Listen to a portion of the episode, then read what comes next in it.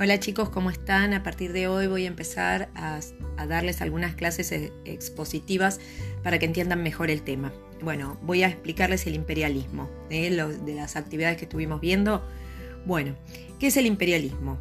Eh, el imperialismo es el control político y económico que ejerce una potencia sobre una colonia, ¿no? Ejercido por algunos países sobre otros. Bueno, se divide en formal e informal. El, imperialismo formal o directo es cuando la dominación de, la metrópoli, es decir, de la potencia sobre la colonia, es política, económica y cultural. Por ejemplo, Gran Bretaña sobre la India. El informal o indirecto es cuando solo es económica, es decir, las colonias producen lo que la metrópoli necesita. ¿sí? Eh, los países dominados conservan su independencia política, pero son sometidos económicamente subordinándose a los intereses de la metrópoli. Por ejemplo, en este caso podría ser Gran Bretaña sobre China. Pero también el año pasado, cuando vimos la generación del 80, vimos cómo Argentina producía lo que Inglaterra necesitaba. ¿Se acuerdan de eso? Bueno, con respecto a la relación de la revolución industrial con la crisis de 1873 y el imperialismo que yo les preguntaba en la actividad, bueno, toda revolución industrial, eh, después, digamos, como consecuencia de toda revolución industrial, se produce una crisis de sobreproducción.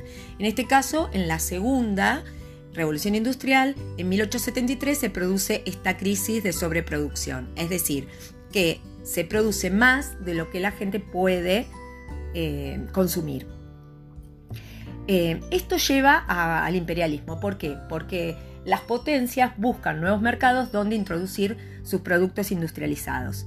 Entonces se piensa en África y en Asia. ¿Por qué se piensa en, Asia y África? Porque no estaban industrializados, porque tenían eh, mano de obra barata, porque mm, eh, tenían materias primas como el caucho, el algodón, el cobre para sus industrias necesitaban préstamos, perdón, necesitaban préstamos para, por ejemplo, eh, tener obras de infraestructura que no tenían, como ferrocarriles, telégrafos, etc.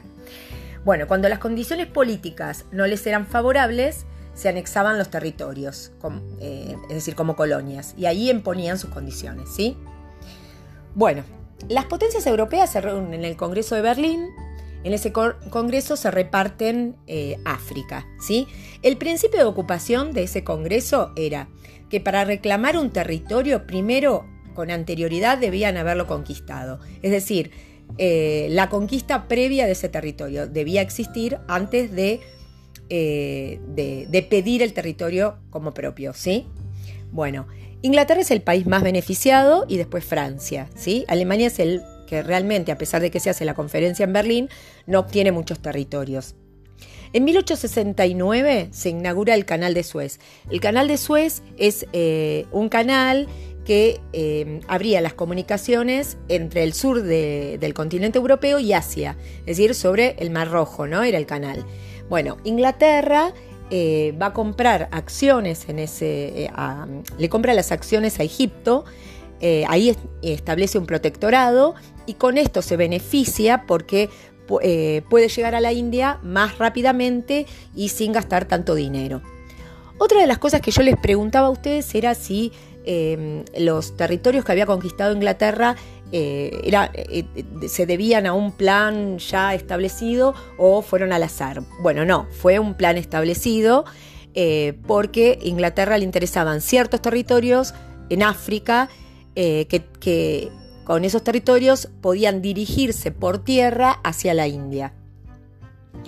Bueno, con respecto a América, en Estados Unidos el presidente Monroe eh, establece en 1823 la doctrina Monroe que, eh, dice em, eh, América para los americanos. En realidad era para ponerle un freno a los países europeos para que no se expandieran por los territorios americanos, ¿sí? Em, porque em, porque Inglaterra tenía intereses en América también, ¿sí? Eh, y, otros países también. Entonces, con esto, eh, Estados Unidos eh, le ponía un, límite a, las conquistas europeas en América y consideraba como un acto hostil eh, en caso de que cualquier país europeo intentara conquistar eh, algún país americano, ¿sí? Porque habían intereses como que eh, Inglaterra tenía intereses en Canadá, Rusia en Alaska, España en América Latina, entonces bueno, con esto les ponía un límite. Pero también la realidad es que esta doctrina fue entendida por Estados Unidos como su derecho exclusivo para intervenir en el continente americano cuando fuera necesario. ¿Sí? Bueno, la United Fruit Company era una, empresa multinacional estadounidense que producía y comerciaba frutos tropicales como plátanos y piñas en América Central y en el Caribe. Tenía mucho poder eh, porque eh, el gobierno estadounidense estaba eh, interesado en estas empresas y apoyaba a, a grupos eh, a, ciertos grupos en América Central para que derrocaran, por ejemplo, a las democracias del momento e instalaran eh, gobiernos dictatoriales que apoyaran a Estados Unidos. ¿sí? A estos países se los empezó a llamar repúblicas bananeras. Em, porque eh, eran dependientes de Estados Unidos. Hoy en día hay una empresa de, de ropa que seguramente ustedes conocen que es Banana Republic. ¿sí? Bueno, es por esto.